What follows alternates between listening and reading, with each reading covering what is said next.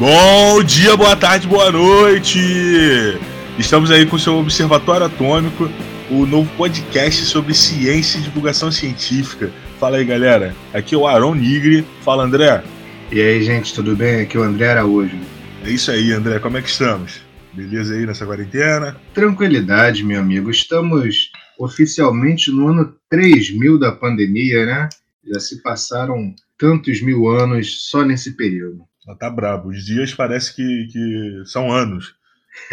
e eles são muito iguais. Eu não, não consigo descobrir a diferença entre eles. Quando, eu acho que quando a gente sair, a gente vai estar. Tá, a gente vai estar tá vendo o carro voador já. Tanto tempo que a gente ficou em casa. Assim espero. É mínimo. não, não exijo me menos do que isso. então é isso, galera. Olha só. No episódio de hoje a gente vai falar sobre a negação da ciência. É um assunto que está sendo bem debatido.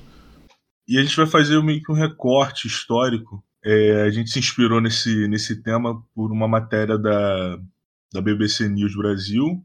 Um astrofísico chamado Mário Lívio, ele, ele faz um, um, um, panorama sobre a evolução da negação à ciência, puxando desde os tempos de Galileu e falando que naquela época tinha um, um propósito, tinha situações e que hoje nós temos outros motivos, outras motivações e outros interesses por trás da negação à ciência. Ela sempre existiu, só que agora tem outras motivações. Então, André, o que a gente tem aí para dizer sobre, puxando desde o tempo de Galileu, sobre negação à ciência? É, então, é, esse, essa questão da negação, né, como você perfeitamente colocou, ele, ela não é recente. Se a gente for olhar para Galileu, em 1633, essa história é famosíssima, ele foi julgado pela Inquisição Romana. Então, ele apoiava a teoria heliocêntrica de Copérnico, onde o Sol estava no meio ali e a, e a Terra girando em, tor em torno do Sol, dando origem ao sistema solar, e isso né, foi encarado de forma ruim pela, pela igreja na época. Então, o livro dele, o Diálogo, acabou sendo proibido e ele foi condenado à prisão domiciliar até a morte. Mas o que muitos não entendem né, nessa oposição antiga entre igreja e ciência é que Galileu não era um antirreligioso, até porque ele cresceu querendo estudar no monastério, ele era religioso e queria servir a igreja, mas ele combatia é, interpretações erradas literais da Bíblia. Então, ele sabia que a Bíblia não era um livro científico e, com isso, ele não ia deixar, ele não deixou, na verdade, que a ciência é, fosse passada como uma história mentirosa, porque teve uma interpretação literal da Bíblia, dos fatos. Então, com isso, 19... tem alguns marcos históricos. Em 1992, o Papa João Paulo II ele revogou essa condenação e reconheceu a importância de Galileu. O Papa Francisco, recentemente, comentou que essas teorias científicas não entram em conflito com a fé. Então, a partir desse momento, a gente já pode ver que tem uma mudança significativa do posicionamento da Igreja. Agora, a motivação né, para dessa oposição à ciência já é outro, já está em outro âmbito, já não está mais na igreja. E é, é, até triste ver que só 300 anos depois o Galileu teve essa, essa condenação revogada, né? Não teve a oportunidade de, de ver esse, esse documento, esse reconhecimento da importância dele, né? Sim. E hoje em dia a motivação da ciência mudou, né? Agora nós estamos falando de motivos conservadores políticos. A gente está falando basicamente de política, né? Sim. Principalmente pelo lado de conservadores que têm interesses. Vou puxar um exemplo aqui da época do da época, da época atual no caso, do Trump de 2018, onde ele recebeu um relatório de mudanças climáticas, né? elaborado pelo próprio, pelo próprio governo, pelo próprio cientistas da, da, da Casa Branca. É um relatório de 1.600 páginas por 300 cientistas e ele simplesmente discordou dos efeitos né, do, dos aquecimento, do aquecimento global. Esse relatório é, é já, já rodou, está rodando os, as universidades e tudo mais, e ele negou. Tipo, não tô nem aí para isso. É, o que importa é a palavra dele, né, no caso. Exatamente. E, e é complicado, é interessante, né, como você falou, foi um estudo encomendado pelo próprio governo, então ele nega tudo isso, ele nega o próprio governo em prol de agradar, favorecer é, interesses políticos que, que vem caminhando assim com, com a, aquela galera que apoiou a carreira dele como presidente, a, a campanha dele, para ser mais para ser mais específico. Então a gente vê, como você perfeitamente pontuou, né, são interesses políticos. Quem elegeu ele, né? Exatamente. Quem elegeu ele. Então, vamos, vamos pensar o seguinte. Então, será que o número de negacionistas vem aumentando? É, o que eu tenho, o que eu tenho visto por pesquisadores da área é que na verdade, não, né? O grande marco aí que a gente, que a gente tem na nossa época é a, a questão da, da, da visibilidade projetada pela internet. Então, o cara que a gente considerava um maluco ali da esquina falando besteira, agora ele está na internet enchendo né, as redes sociais de, de besteira. A quantidade de fake news que são difíceis de, de combater, porque é uma velocidade de propagação muito rápida.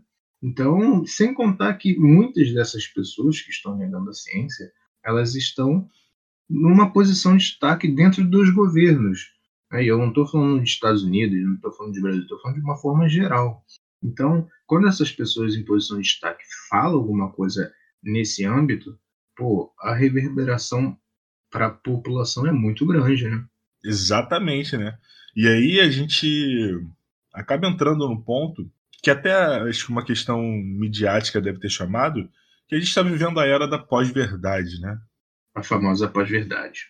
A famosa pós-verdade. A famosa pós-verdade, ela, ela tenta descrever situações a fim de modelar a opinião pública. Só que dessa vez com menos apelos objetivos, apelando para crenças emocionais, né? coisas mais pessoais, a fim de falsificar uma verdade, né, sem embasamentos teóricos, sem embasamento. Ela, ela abraça mesmo as pessoas pelo lado emocional. Sim, e o que vale, né, é, no fim das contas, é a minha verdade, né? É o que é o que me interessa e não na verdade o que está acontecendo, né? Essa, essa, é a questão principal da pós-verdade, né? Não é o que realmente está acontecendo. Não, exatamente. E a gente pode até colocar um ponto é, que a ciência ela fala que a gente deve ouvir os pares e deve mudar de acordo com as evidências que estão acontecendo. Sim. Já no, no nesse momento de pós-verdade, é a minha e pronto. É que é até bom a gente, num ponto, detalhar um pouco mais sobre o que é ciência, né? Sim. Que, assim, gente, a ciência, ela, até de uns tempos para cá, tem, tem mudado bastante, principalmente na questão de afirmar coisas. A ciência, a gente está mais trabalhando com, com evidências e indicações né, do que qualquer outra coisa. Então, o cientista tem que estar disposto a mudar se alguma evidência for apresentada, nova evidência for apresentada, de acordo com que o contexto for mudando, uh, o equipamento que ele vai fazer alguma pesquisa, alguma coisa vai mudar, que aí ele tem dados mais precisos, e, e ela tem que estar aberta aos pares. Ela tem que estar aberta à discussão. Um artigo científico ele é analisado por outros cientistas, ele vê a metodologia que foi envolvida, ele vê um contexto. É, é essa questão, né, ela é, ela é muito importante. Né? A gente tem, tem, tem outros, outros aspectos aí para analisar, mas realmente essa falta de conhecimento do funcionamento de ciência é muito preponderante, porque, como você colocou aí, para um artigo científico ser submetido, por exemplo, em uma revista ou em um congresso, ele vai ter que passar pela mão de muita gente, muito especialista da área, um comitê científico, um comitê de ética, enfim, de outras pessoas que entendem muito sobre o assunto. Então, supondo que quando ele chegue a ser publicado, tempos depois, se é, vários outros artigos, várias outras publicações falarem contrário daquela inicialmente publicada, certamente né, aquela ideia ela não vai, não vai sobreviver. Então, a questão aí que eu, que eu vejo é que não tem uma hierarquização da, da ciência. Né? A qualquer momento, aqui, aquela ideia ela pode deixar de, de vigorar. E sem contar que outro, outros dois aspectos que podem estar associados aí essa crise de legitimidade, quando eu falo crise de legitimidade, gente, não sou eu que estou botando, tá? São é, peguei de pesquisadores, né, um pesquisador especialmente da UFMG, é filo, é, ele é sociólogo, desculpa, e físico. Então ele fala né, que as pessoas no mundo é, estão desacreditando da ciência, assim como desacreditam da política, por exemplo. Então isso pode estar associado com a falta de conhecimento básico sobre a ciência e, como Aaron falou, sobre o funcionamento da ciência, entender o que é ciência.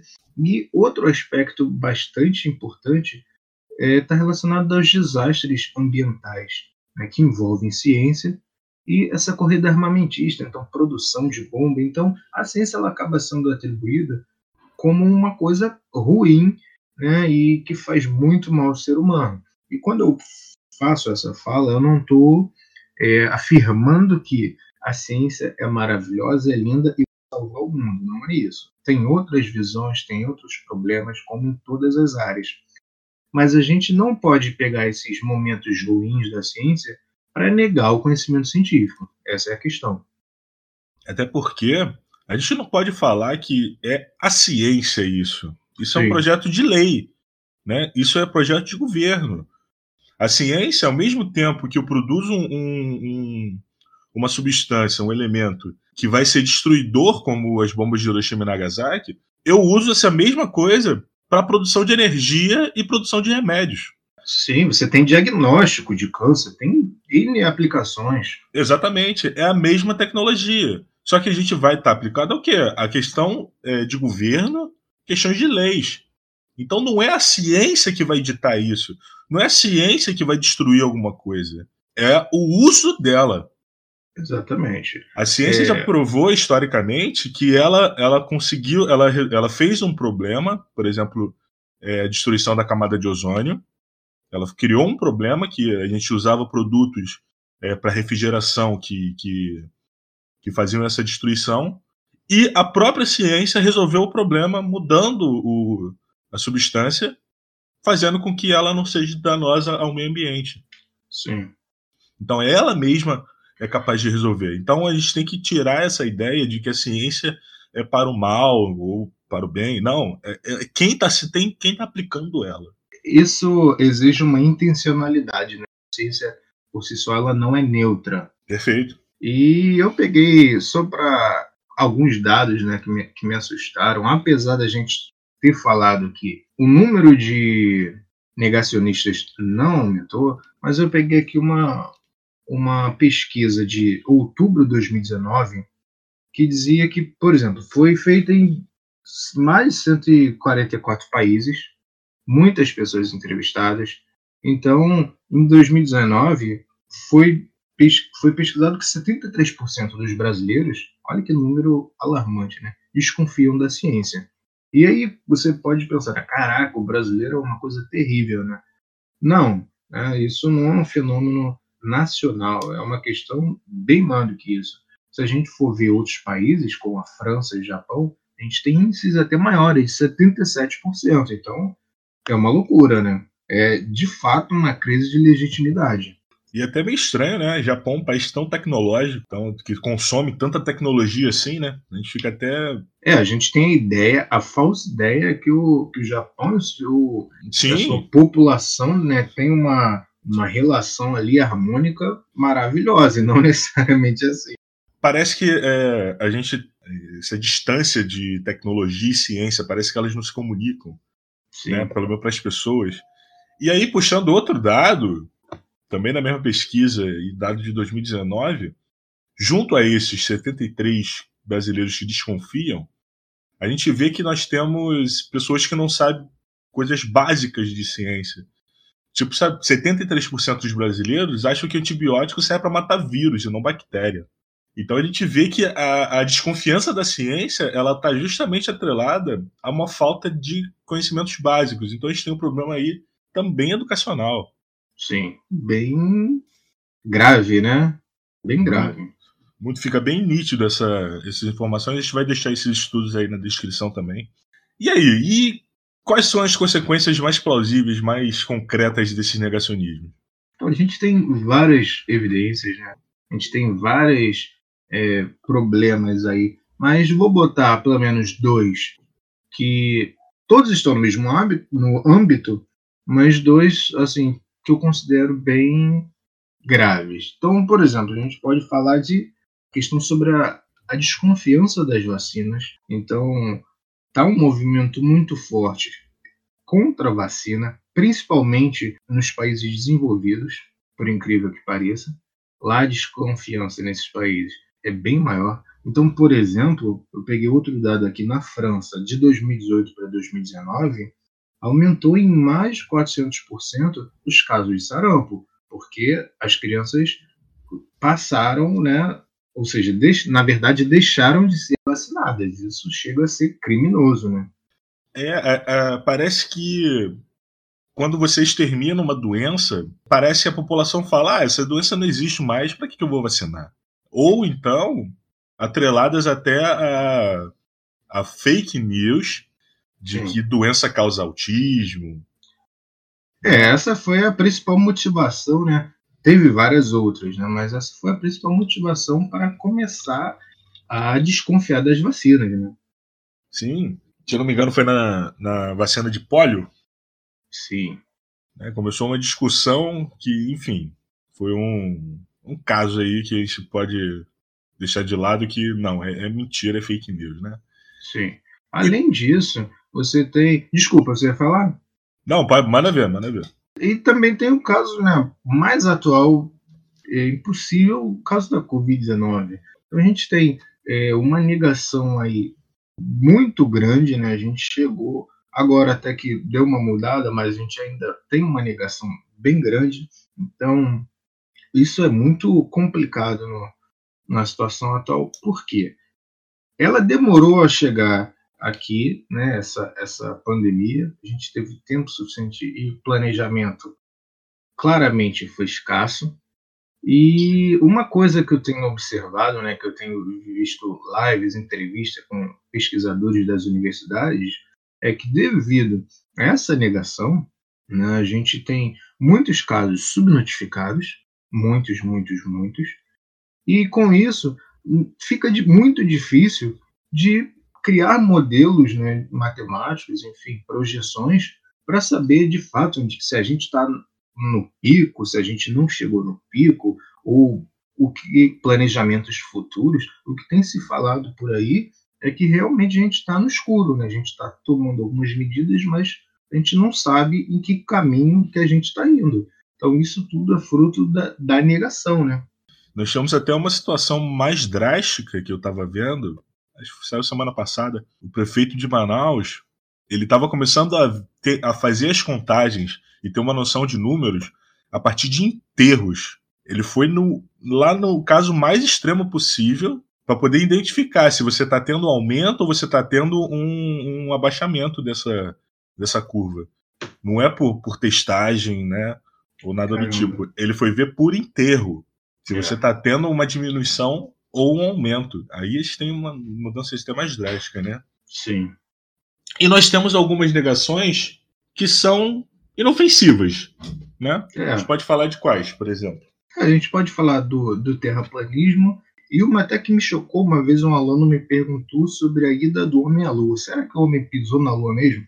Confesso que na hora eu até fiquei meio assustado. Eu, como assim o homem pisou na lua mesmo? Ele não pisou? né? Eu, eu é. Não foi nem um sarcasmo, não, realmente eu não entendi. Então, porque eu não tinha noção que isso era um tema é, questionado. Então, assim, ela é, oferece um perigo? Na minha opinião, não, né? Ninguém vai, ninguém vai deixar de viver, né? É, ninguém vai morrer, ser prejudicado né, se a Terra for considerada plana. Até porque isso sempre, né, esse grupo sempre existiu e, é, como a gente estava conversando antes, a Terra ela não está nem aí para essas pessoas. Ela vai continuar tendo essa característica de sempre. Ela não vai mudar a sua forma por, pelo que essas pessoas pensam. Mas o grande problema aí que eu vejo é esse essa opinião distorcida que a gente nem deveria levar em conta uma opinião, né? Quando a gente fala de fatos, é que ela está no mesmo balaio dessa negação da ciência. Então, a gente vê de tudo aí. Não, perfeito. A Terra vai continuar redonda e achatada nos polos e acabou. Você pode ter terraplanista a rodo, 90% da população é terraplanista, que ela vai continuar sendo o que ela é. É, o grande problema é quando isso se torna uma, uma ação política né, e começa a mudar algumas coisas, mas enquanto for só tá achando, não tem problema nenhum. Exatamente, né? Tipo, os casos da vacina é caso bem sério, a negação da vacina é caso bem sério. Exatamente. Bom, como a gente pode mudar esse panorama todo, né, de negação à ciência? Fazendo o que, que a gente está fazendo aqui, né, divulgação científica, debates com podcasts, com vídeos, com, com aula de ciências, debatendo, combate a fake news. A gente está tendo algumas operações aí envolvendo fake news. A gente possivelmente, possivelmente vai chegar a diagnósticos bem concretos de que tem grupos de interesses e grupos econômicos envolvidos nesses disparos, né? Sim. E, é claro, uma conexão entre cientista e mídia. Isso é algo muito importante. Que a gente consegue, consegue chegar à, à, população de modo mais fácil. Eu não vou citar o nome aqui do canal, mas eu vi um canal de notícias que, para mim, estava prestando um desserviço, porque ele colocava alguém para falar de Covid com opinião e não com fatos. Não era um cientista que tinha um fato é, de, de negar a Covid ou qualquer coisa do tipo. Não, era uma pessoa que estava lá citando opiniões dela sem nenhum argumento, sem nenhuma tese científica. E colocando para debater com uma pessoa que apresenta teses científicas. Isso é um desserviço. Você tem é, que apresentar.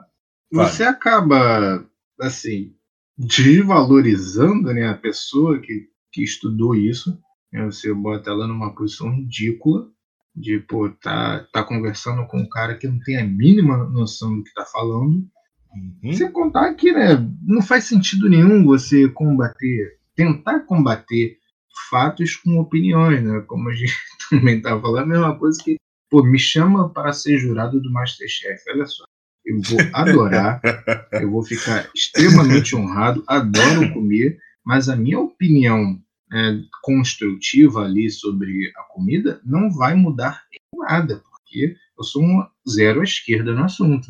Então, é a mesma coisa em relação à ciência. Né? Obviamente que para discutir ciência a gente precisa ser cientista. Claro que não, não é isso.